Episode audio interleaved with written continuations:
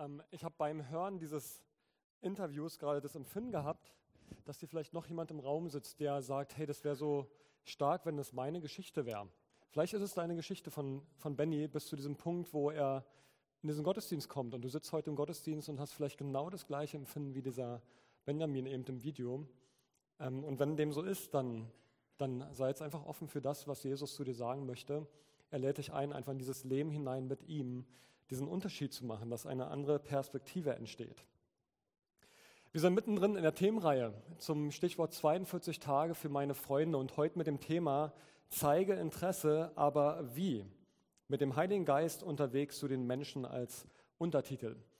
Und mir ist es immer so wichtig, wir sind jetzt am vierten Sonntag und sprechen über dieses Thema und möchte es nochmal uns so aufs Herz legen, zu sagen, es, es geht am Ende nicht um die Evangelisation, sondern es geht zuallererst immer wieder um deine und meine Beziehung zu Jesus. Und es ist das, was uns am Ende motiviert. Es ist das am Ende, was nicht einfach nur motiviert, sondern was uns brennend macht und sehnsüchtig macht. Unsere Nachbarn, unsere Mitmenschen mit anderen Augen sehen lässt, weil wir plötzlich in jedem Menschen, der, der Jesus nicht kennt, jemand sehen, der ist verloren ohne diesen Herrn. Der ist verloren ohne diesen Christus. Und von daher Evangelisation ist nur etwas, was folgt. Es ist eine Haltung, eine, eine, eine Sehnsucht, die dann da ist, wenn wir verstanden haben, dieser Jesus ist für jeden gekommen. Und das wünsche ich mir für uns alle heute Abend auch gerade noch, weil wer, wer dieses Thema vielleicht eher als ein Druckthema empfindet, ich möchte sagen, liebe diesen Jesus einfach noch zuallererst viel, viel mehr. Lern diesen Jesus weiter kennen.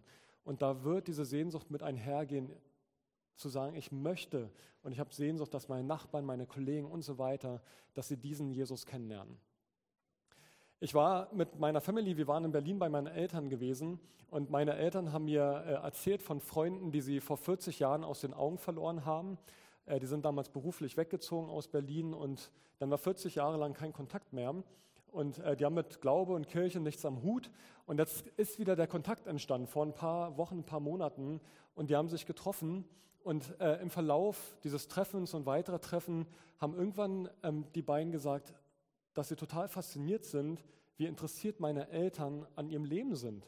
Dass sie das interessiert, was sie in den letzten 40 Jahren erlebt haben, dass sie nachgefragt haben und nicht nur mit der ersten Antwort zufrieden waren, sondern das Interesse da war, tiefer zu verstehen, was war da, was habt ihr erlebt, was ist geschehen, was ist passiert, äh, was haben die Dinge mit euch gemacht, wie ist es euch ergangen und so weiter. Und die waren ganz perplex und fasziniert davon, dass es Menschen gibt, die interessiert sind an dem Leben und wissen wollen, wer sind sie, was machen sie, was macht sie aus. Und ich ähm, glaube, dass es eine Sache ist, die unserer Gesellschaft zunehmend fehlt, dass wir echtes Interesse am anderen haben, was über diese Standardfrage, wie geht's dir oder ist alles gut oder ja, ja, alles gut, hinausgeht und echt Anteil nimmt, im Gesicht des anderen liest, in der Körperhaltung des anderen liest und wahrnimmt, hey, ist das wirklich so, dass es dem gut geht? Der, der sich von der ersten Antwort nicht gleich irgendwo ablenken lässt oder zufriedenstellen lässt, sondern wirklich interessiert ist. Ich habe noch ein anderes Beispiel, es fällt auf der anderen Seite vom Pferd. Sarah und ich waren vor ein paar Monaten auf einer Geburtstagsparty eingeladen und ähm, das war irgendwie sehr interessant. Ich äh, weiß noch, da war in dem Raum war eine junge Frau in meinem Alter, also ich würde es als jung bezeichnen, äh, je nach Perspektive, die Teenies sehen es ja anders. Ähm, die war so in meinem Alter und ich kannte sie nicht und bin dann auf sie zugegangen, habe sie angesprochen, gefragt, wer sie so ist und hin und her. Irgendwann stand Sarah an meiner Seite und dann war das eine Dreiviertelstunde bestimmt, mindestens eine Dreiviertelstunde, die wir einfach gesprochen haben miteinander, aber es war eine Einbahnstraße. Also Sarah und ich hatten ständig Fragen und die Frau hat auch total bereitwillig und total gerne erzählt. Und es war nicht so, dass sie das Gefühl äh, zum Ausdruck gebracht hätte, wir fragen sie aus, sondern sie hat total gerne erzählt.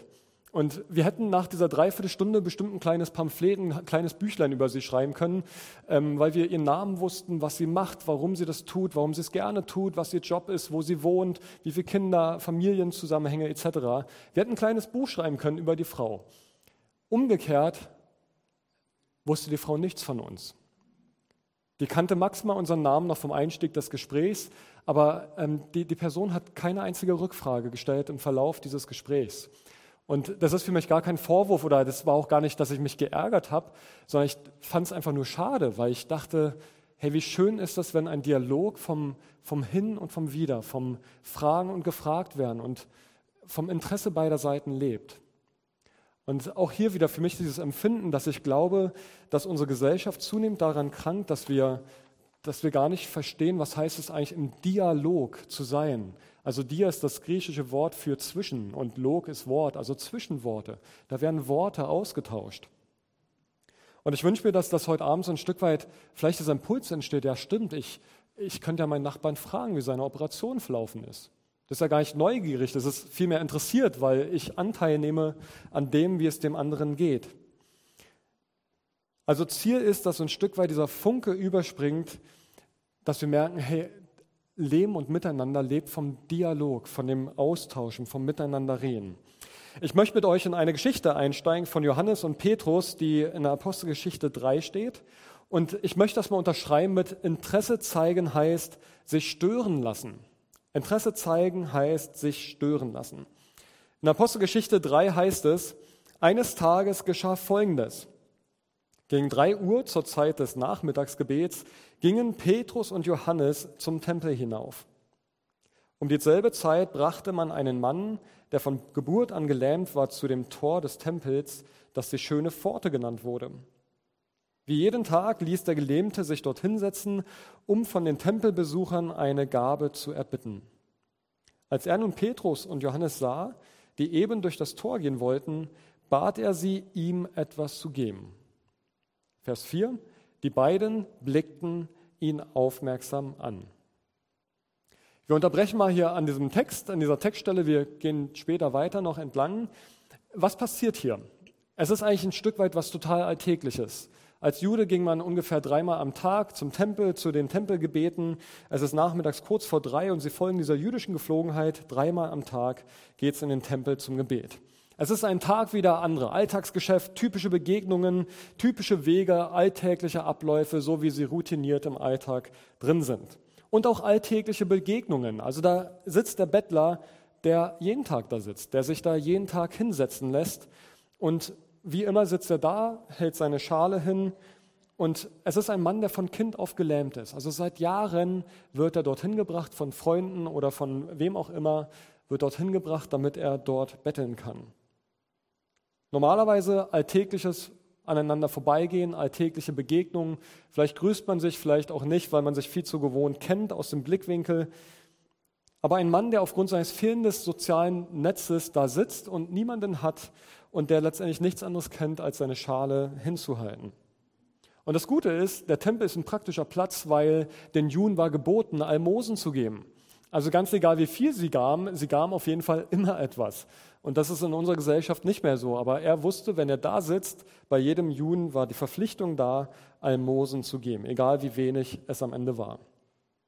So, und das Interessante ist, was hier jetzt auffällt, ist, dass sich Petrus und Johannes stören lassen. Sie blicken ihn aufmerksam an. Also sie gehen nicht einfach vorbei, lassen nicht einfach nur eine Münze fallen, so von der alltäglichen Routine her, sondern sie reagieren auf das Hinhalten der, der Schüssel von diesem Mann. Vielleicht hat er einen flotten Spruch drauf gehabt, wissen wir nicht, aber sie reagieren auf diesen Mann, der seine Schüssel hinhält. Und wir würden natürlich sagen, natürlich ist das klar, dass wir, wenn wir mit jemand in Beziehung treten oder ja, eine Brücke bauen wollen zu jemand anderem, dass wir dafür die Leute auch wahrnehmen müssen. Ja, Logo, ist klar, wir müssen Leute wahrnehmen. Aber ist uns das wirklich so klar? Wie ist das mit unseren routinierten, alltäglichen Wegen, die wir gehen? Schule, Studium, Arbeit, wo auch immer, deine Buslinie, die fährt, der Busfahrer, den du täglich siehst. Wir müssen wahrnehmen, wir müssen uns stören lassen. Ich habe schon zweimal die Situation gehabt, dass ich in Pforzheim war und unter Zeitdruck war und ich musste hierhin und dahin, hier noch einen Arzttermin, alles so ein bisschen irgendwie eng getaktet. Und ich habe diese eine Situation vor Augen, dass ich bei der Schlüsselgalerie in Pforzheim laufe und ich sehe eine junge Frau, die auf dem Boden sitzt und ich habe den Impuls, kauf ihr was zu essen und setz dich zu ihr. Und sofort war mir klar, geht nicht, weil meine Uhr hat mir gesagt, ich muss weiter, ich habe einen Termin. Es geht nicht, passt nicht. Dieser Impuls hat mich gestört. Er hat meinen Alltag oder hätte meinen Alltag gecrashed. Vielleicht wäre ich zu spät zum Arzt gekommen, bei dem ich eh eine Stunde warten musste, aber das ist was anderes. Aber ich habe mich nicht stören lassen. Der Impuls war da, aber ich folgte nicht diesem Impuls. Und meine Ausrede könnte ich sagen, war schwerwiegend, weil zu einem Arzt kommt man nicht zu spät oder dann fällt er aus oder man stellt mir was in Rechnung. Also ich hatte, hatte meine Gründe, nicht auf diesen Impuls zu reagieren. Und genau das meine ich. Wir kennen all diese Situationen, wo wir merken, da ist dieser Impuls da, der in den Kopf schießt und wir sofort vielleicht ablehnen oder rational abwägen und sagen, nee, passt nicht, geht nicht, mein Tag kommt durcheinander. Und wir sind den Menschen ganz nah und dann doch wieder sehr fern. Und da trennt uns vielleicht nur der Meter, an dem wir dieser, an dieser Person vorbeigehen, deren Gesicht uns vielleicht schon vertraut ist und für die ich vielleicht auch vertraut bin vom Sehen. Und ich bin hier ganz nah und doch irgendwie sehr weit weg. Sie geraten in die Augen und sie verschwinden auch wieder aus dem Blick. Also von daher der erste Gedanke, bin ich bereit, mich stören zu lassen in meinen alltäglichen Wegen, in meinen Routinen, die ich habe. Bin ich bereit, das wahrzunehmen? Also wir lesen hier bei Petrus und Johannes, dass sie es tatsächlich tun. Das sagt uns nicht die Geschichte, dass sie das immer tun, aber hier wird diese Begebenheit hervorgehoben. Sie wird in die Apostelgeschichte eingeschrieben. Sie lassen sich stören, als sie in diese Tempelzeit gehen und reagieren auf diesen Mann. Sie sind offen, sie sind wach, haben einen Blick für diesen Menschen und einer dieser Menschen braucht Hilfe. Also die Frage, wer ist dieser Mensch in deinem Leben, der diese Aufmerksamkeit braucht, diesen wachen Blick. Und vielleicht hast du innerlich schon eine Person vor Augen, wo du sagst, ja genau, die Person steht mir immer wieder vor Augen und ich habe mich bisher nicht von, von ihrer Gegenwart stören lassen. Ein zweiter Punkt, Interesse zeigen heißt Aufmerksamkeit schenken bzw. Aufmerksamkeit jemanden widmen. Also Interesse zeigen heißt Aufmerksamkeit schenken. Das Beispiel, was ich gerade von Sarah und mir und der jungen Frau erzählt habe oder von meinen Eltern, ich bin interessiert. Nicht über die erste Frage hinweg nur, sondern darüber hinaus. Ich bin interessiert. Petrus und Johannes, sie sagen, die beiden blickten ihn aufmerksam an und Petrus sagte, sieh uns an. Der Mann sah erwartungsvoll zu ihnen auf, er hoffte, etwas von ihnen zu bekommen. Es ist voll spannend, dass Petrus diesen Mann auffordern muss, ihn anzuschauen. Also anscheinend hält er die Schüssel einfach nur so hin oder hat die vor sich sehen und guckt nur auf den Boden, weil all die Menschen, die vorbeilaufen, er weiß, sie sehen mich, aber sie sehen mich eigentlich nicht wirklich. Und Petrus muss diesen Mann auffordern und sagt, hey, schau mich an, schau mir in die Augen, schau mich an. Und aus der Situation des Lahmen, dieses Bettlers heraus, können wir verstehen, dass er nicht aufschaut weil er will vielleicht gar nicht so richtig gekannt werden in all seiner Zerbrochenheit, in seiner Randständigkeit an der Gesellschaft. Aber Petrus fordert seine Aufmerksamkeit ein und sagt, schau mich an. Und sie sind nicht da, um anzustarren, sondern sie sind da, um ihm, um ihm volle Aufmerksamkeit zu schenken. Und da sind wir wieder nah dran bei, bei unseren Mitmenschen. Wie aufmerksam gucken wir die Leute eigentlich an? Wie aufmerksam nehmen wir deren Hilferuf wahr. Und das Interessante bei Petrus und Johannes ist, dass er Petrus in dem Moment den Impuls hat, dass eine ganz andere Bedürftigkeit, eine ganz andere Notwendigkeit da ist, als einfach nur diesem Bettler Geld zu geben. Also nehmen wir unsere Menschen tiefer wahr, sind wir ähm, offen dafür, dass der Heilige Geist zu uns spricht und uns etwas offenbart über die Person, was vielleicht gar nicht augenscheinlich ist. Denn in unserem Alltag sind die wenigsten Leute Bettler. Die meisten Leute haben nach außen eine gut situierte Fassade, wie wir alle auch, die meisten von uns. Wir haben von allem ja so genug. Aber nehmen wir wahr, dass hinter der Fassade, hinter dem, was vielleicht offensichtlich ist, etwas viel Tieferes, etwas viel Bedürftigeres, etwas viel Verloreneres steht, was Jesus braucht. Bertrand Russell hat einmal gesagt, Menschen, die immer daran denken, was andere von ihnen halten, wären überrascht, wenn sie wüssten, wie wenig die anderen über sie nachdenken. Ich sage es nochmal, Menschen, die immer daran denken, was andere von ihnen halten, wären überrascht, wenn sie wüssten, wie wenig die anderen über sie nachdenken. Das ist genau einer der Punkte, die uns oft davon abhalten, Impulsen zu folgen, weil wir Angst haben vor dem, was andere denken. Das war einer der Gedanken bei dieser Jungfrau in Pforzheim, dass ich dachte, ah, warte mal, wenn ich mich da jetzt hinsetze mit was zu essen, sieht da komisch aus. Also meine Hose ist sauber, ihre nicht. Und dann geht das Kopfkino los. Und sofort habe ich gute rationale Argumente. Ah, der, der Arzttermin, ich muss los, ich muss weiter. Aber lassen wir uns stören. Und sind wir bereit, davon abzusehen, was andere von uns denken, was uns dann möglicherweise hindert?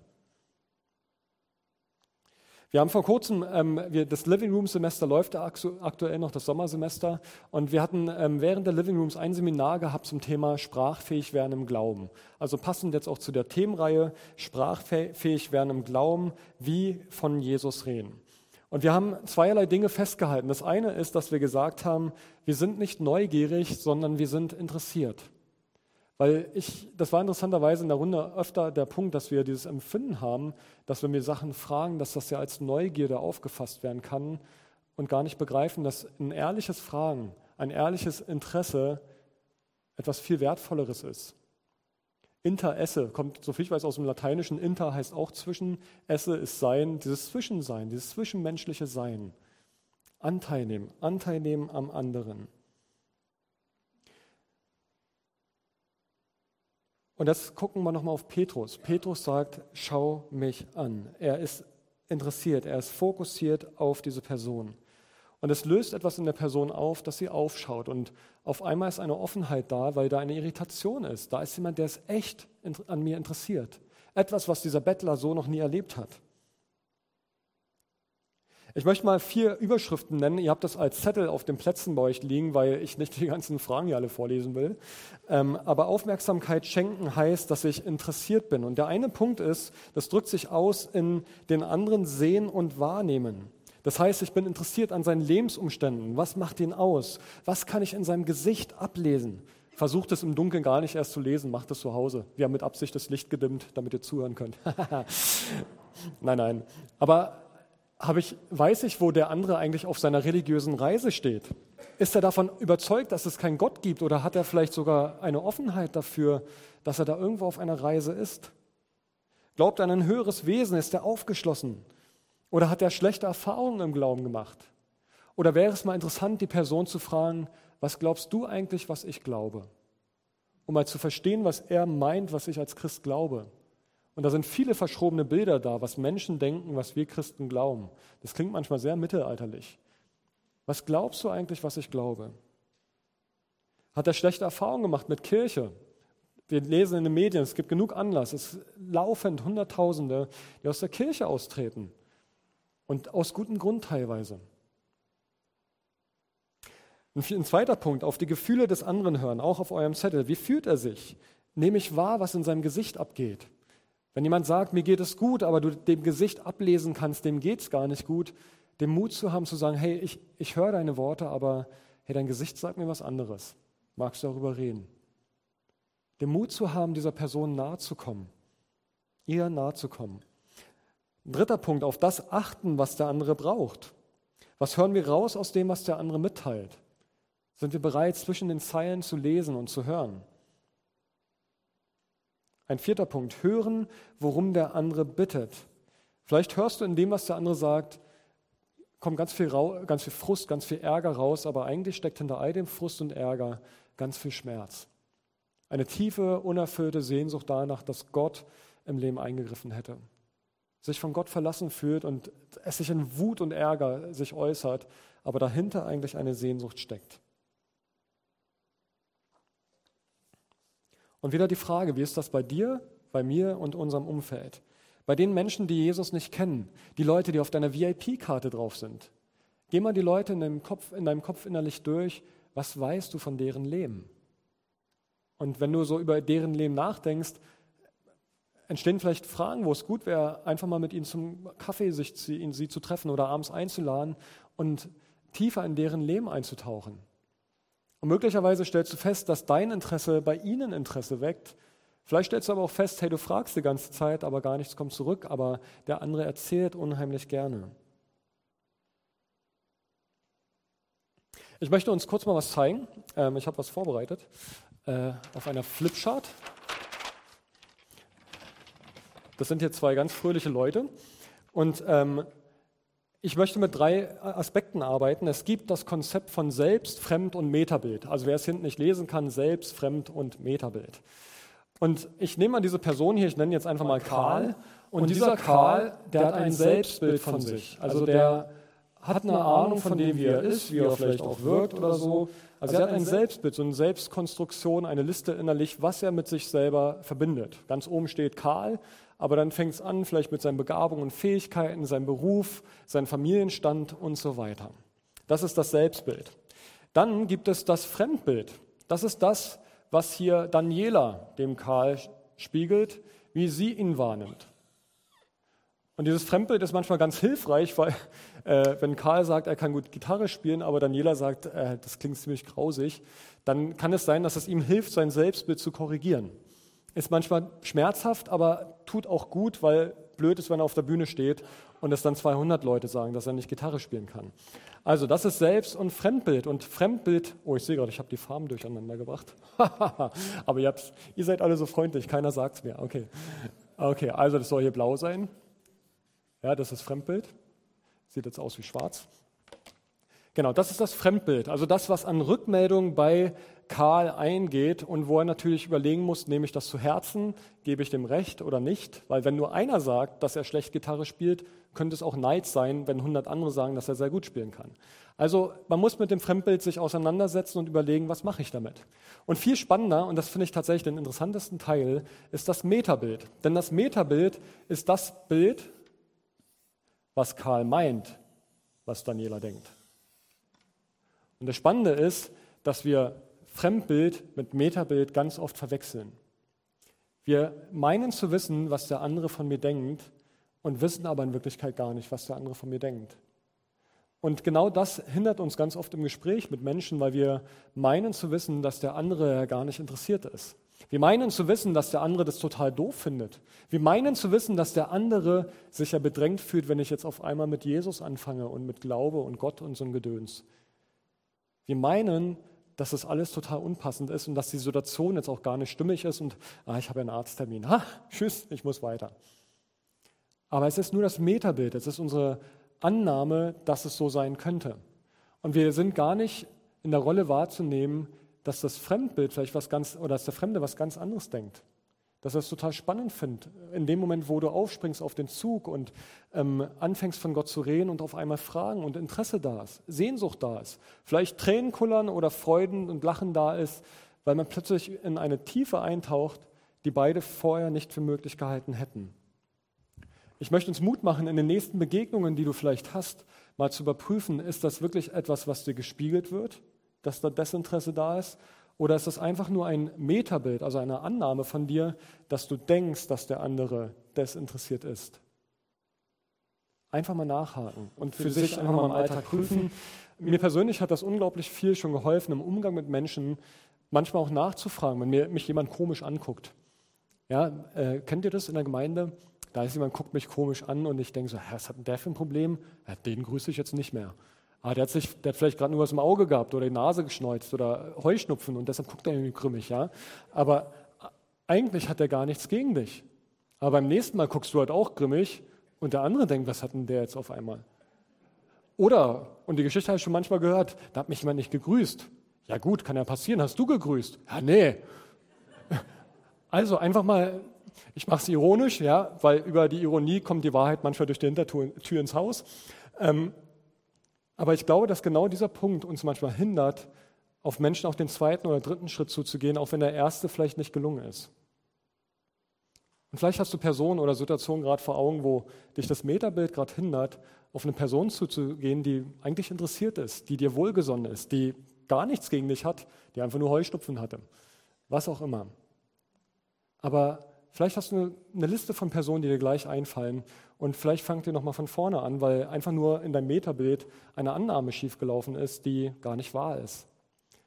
Und das reiße ich nur kurz an, das darf jeder für sich persönlich mitnehmen. Je negativer mein Metabild ist, desto negativer denken wir meistens von uns selbst. Weil wenn ich negativ von mir selbst denke und mich selber nicht leihen kann, dann unterstelle ich auch allen anderen, dass sie mich nicht leihen können. Aber je mehr wir mit uns selbst im Frieden sind und Ja zu uns selber sagen können, desto weniger unterstelle ich den anderen, dass sie mir skeptisch begegnen. Das ist ein kleiner Ausflug an der Seite, aber ich möchte es dir vielleicht mitgeben, wenn du merkst, das rührt bei mir ganz stark an, weil ich allen unterstelle in meinem Umfeld, dass sie vielleicht negativ oder kritisch von mir denken, dann würde ich dir Mut machen, guck zuerst mal in den Spiegel und werde darin heil, wie unglaublich wertvoll und gut du eigentlich bist. Und dann wirst du wahrnehmen, wie viel Wertschätzung die anderen entgegenbringen, weil du positiv und wohlgesonnen dem anderen begegnest. Also Selbstbild, Fremdbild, Metabild mit der Einladung, das Metabild in der kommenden Woche mal genauer anzuschauen. Lass uns mal einsteigen. Einsteigen, wir sind schon drin. Äh, bei Petrus und Johannes, da nochmal einsteigen, das meine ich. Petrus und Johannes, die haben eigentlich nichts zu bieten. Also sie haben Geld dabei, aber Petrus zwitscht dann relativ direkt, weil der Bettler erwartet natürlich Zaster, er erwartet Geld. Aber Petrus hat etwas, was der Bettler eigentlich nicht erwartet, weil der will ja Zaster haben. Und was hier passiert, ist das Spannende eigentlich, wo ich uns einladen möchte, genau in dem Punkt auch wieder anzudocken zu sagen, ja, wir müssen gar nichts zu bieten haben. Das, was wir zu bieten haben müssen, ist einzig und allein, wir haben Christus bei uns, den wir verkünden dürfen. Petrus sagt, Silber und Gold habe ich nicht. Was ich aber habe, das gebe ich dir. Im Namen Jesu Christi von Nazareth steh auf und geh umher. Und er ergriff ihn bei der rechten Hand, richtete ihn auf, sogleich wurden seine Füße und Knöchel fest und er lief los. Also ich habe kein Geld in dem Moment, oder der Petrus und Johannes hatten auch kein Geld dabei, vielleicht hatten sie es dabei, aber sie wussten, sie haben was viel, viel Besseres zu geben. Und ganz ehrlich, in unserer Gesellschaft, die so übersättigt und so versorgt ist, da könnte auch jeder sagen, was brauche ich Gott? Der Obdachlose erwartet Zaster. Der Manager, der, dem es gut geht, der kommt vielleicht in die Kirche und sagt, ja, ich brauche so ein bisschen Wohlfühlprogramm für meine Seele, ein bisschen Ausgleich. Leute, die mit einer Krankheit kommen, die erwarten, heil zu werden. Und wieder andere erwarten irgendwas, was so ein bisschen einfach nur die Spannungsspitzen im Leben dämpft. Aber das, was Jesus zu geben hat, ist ja was viel Tieferes. Er will zuallererst, dass Menschen heil werden. Und das erleben wir genau auch bei anderen biblischen Geschichten, wo es genau darum geht. Dieser, wir haben letztens einen Clip gesehen, wo die vier Freunde den Gelähmten durchs Dach hinunterlassen. Und was macht Jesus zuerst? Er heilt ihn nicht, sondern er vergibt ihm seine Schuld. Er bereinigt das Ding, was zwischen ihm und Gott im Argen liegt. Hey, wir haben nicht das Geld, wir haben nicht das, was irgendwie jeder denkt vielleicht, was es am besten als Wohlfühloase zuerst braucht, sondern das, was der Mensch zuerst braucht, ist Versöhnung mit Jesus Christus. Und da können die Leute ärgerlich über Kirche sein und so weiter. Aber wenn Menschen ärgerlich über Kirche sind, lass uns trotzdem an den Leuten dranbleiben und fragen, was denkst du denn über Gott? Was glaubst du, was wir Christen über Gott denken? Was glaubst du, was ich glaube? Und dann kommen wir ins Gespräch, weil da gibt es immer eine gemeinsame Ebene, wo ich andocken kann und sagen kann, ja, das ärgert mich auch, aber Kirche ist nicht Gott, sondern Gott ist jemand ganz anderes. Der ist so viel größer und so viel mehr. Und das Bodenpersonal spinnt manchmal ein bisschen, aber, aber Gott selbst, der ist unveränderlich gut. Er ist unveränderlich gut. Die Frau im Jakobsbrunnen, genau das Gleiche. Jesus suchte Beziehung, den Kontakt, er sucht, sucht, das Interesse, das Gegenüber zu ihr. Und genau in dem Punkt entsteht diese Übermittlung von, dass die Frau erkennt, mitten in ihrer ganzen Schuldigkeit, mit ihren ganzen Brüchen im Leben, merkt sie, da ist jemand, der nimmt mich bedingungslos an und am Ende empfängt sie das Leben und ein ganzes Dorf dazu auch noch mit. Also Petrus und Johannes, sie, sie begegnen diesem Mann und der Mann erlebt etwas, was wir als Wunder bezeichnen können. Aber dieser Mann hat nur Petrus und Johannes gesehen. Aber erlebt hat er Jesus. Und das haben wir in den letzten sehr, ähm, ähm, Predigten auch schon gesagt. Das Entscheidende ist, dass in dem Moment, dem Moment, wo wir von Jesus reden, da stellt sich Jesus sich selber vor. Da sprichst nicht einfach nur du, sondern da sich, stellt sich Jesus dieser Person selber vor. Und das sind die Momente, wo Menschen berührt werden können. Benny hat es gerade erzählt in, in einem Videoclip dass er in den Gottesdienst kam und er ist berührt von dem Gottesdienst. Er ist berührt von dem, was hier zwischen Gott und Mensch offenbar geschieht. Und er guckt als Dritter zu und denkt, ey, die meinen es ja ernst mit den Liedern. Die glauben ja wirklich an den Gott. Und auf einmal sackt da etwas tiefer ins Herz hinein und er sitzt danach im Auto und muss erstmal realisieren, was da mit ihm plötzlich passiert ist. Und lasst uns die Erwartung haben, dass das mit deinen VIPs passiert. Also Leute, die dir so verschlossen erscheinen. Ich habe ein paar Freunde vom Basketball vor Augen, wo ich denke, die leben alle eher so von wegen, sie brauchen keinen Gott. Aber das ist ja, das ist ja mein, mein Bild von außen, was ich meine. Passt nicht ganz mit Metabild, aber es ist ja nur meine Mutmaßung, dass sie Gott nicht brauchen. Dass sie sich keine Gedanken über ihn machen. Und dass es ja ein riesiges Ding braucht, damit sie sich auf Jesus zubewegen. Hey, aber vielleicht sind die viel näher an Jesus schon dran. Und es braucht dann noch ein paar Schlüsselgespräche und du bist eins davon deine Gebete, deinen Anteil nehmen.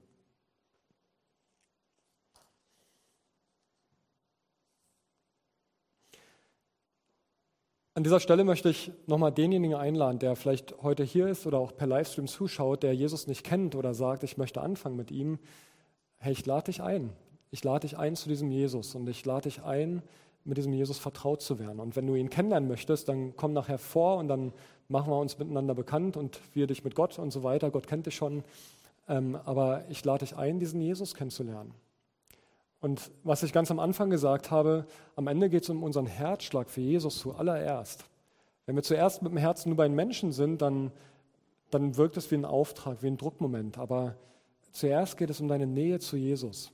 Und die erleben wir vielleicht mal intensiver und mal weniger, aber da heraus erwacht das, diese Sehnsucht, dieser Wunsch, Menschen nachzugehen, dass sie für Jesus gewonnen werden. Stichwort stören, und damit möchte ich nochmal zum Ende kommen. Der Heilige Geist möchte uns im Alltagsfluss stören. Er möchte dich und mich anstupsen. Er möchte hinweisen auf Gelegenheiten, die er vorbereitet hat. Und ich möchte dich einladen, jetzt in so einem Moment der Stille, dass du selber für dich das nochmal so in Worte fassen kannst, zu sagen, Herr, störe mich in meinem Alltag. Störe mich in meinem Alltag. Morgen ist Montag. Yes, it's, yes, yes, it's Monday. Wir brauchen eine Predigt für Yes, it's Monday. Weil in Vorfreude darauf, welchen Menschen wir begegnen können, die wir hier noch nicht haben. Und ich lade dich ein, jetzt zu einem Moment bewusst zu sagen, Herr, ich lade dich ein, störe mich in meinem Alltag. In Bu Im Bus, in der Bahn, auf dem Weg zur Arbeit, zurück, auf der Arbeit, in der Schule, Ausbildung, Studium, wo auch immer, deine Nachbarschaft, im Bäcker. Es gibt so viele Gelegenheiten und du, du wirst einen eigenen Typus, eine eigene Persönlichkeit haben, wie das tickt. Wir haben ja diese sechs verschiedenen Stile uns auch angeschaut. Von daher jetzt ohne Stress, aber guck dein Stil an und zugleich diese Wachsamkeit, Herr, störe mich. Ein Moment der Stille und dann möchte ich mit Gebet abschließen.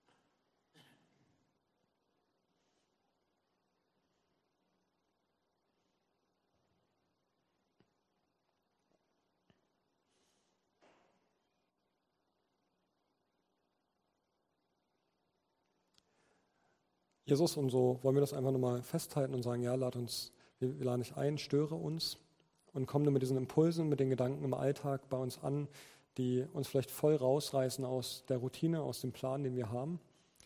Wir bitten dich, störe uns im Alltag. Und dann lass uns wahrnehmen, was da ist, was uns stört, diesen Impuls und lehre uns Gehorsam. Und da, wo wir es nicht tun, ähm, dann lass uns barmherzig sein mit uns selbst und einfach für die nächste Situation offen sein. Und während der Stille hatte ich jetzt gerade den Impuls, dass sie eine Person ist, die, die heute hier sitzt und ähm, sagt, das ist überhaupt gar nicht die Predigt, die ich gerade brauche. Ich fühle mich gerade so weit weg mit so vielen Fragen und äh, mit so viel Zweifeln oder so viel Not umgeben. Ähm, ich möchte zusprechen, dass Gott dich sieht und dass er, ob du ihn spürst oder nicht, dass er dich kennt, dass er um dich weiß und dass er dich selbst in deiner Not gebraucht. Dass es dich davon nicht ähm, abhält, dass es dass es nichts ist, was dich, ähm, das dich verhindert oder behindert oder ähm, davon abrückt, dass du da, dafür nicht würdig oder fähig wärst, sondern dass Gott dich mitten in all dem, wo du gerade bist, sieht, dich gebraucht und um deine Nöte weiß. Hey Geist, und so laden dich ein. Komm in unser Leben, auch in alles, was begrenzt ist, wo wir uns selber begrenzt erleben. Lass es nicht eine To-Do on top sein, sondern lass es eher etwas sein, was unser Leben verändert, in der Art, wie wir Dinge wahrnehmen, was unsere Perspektive switchen lässt, Herr. Das bitten wir dich. In deinem Namen. Amen.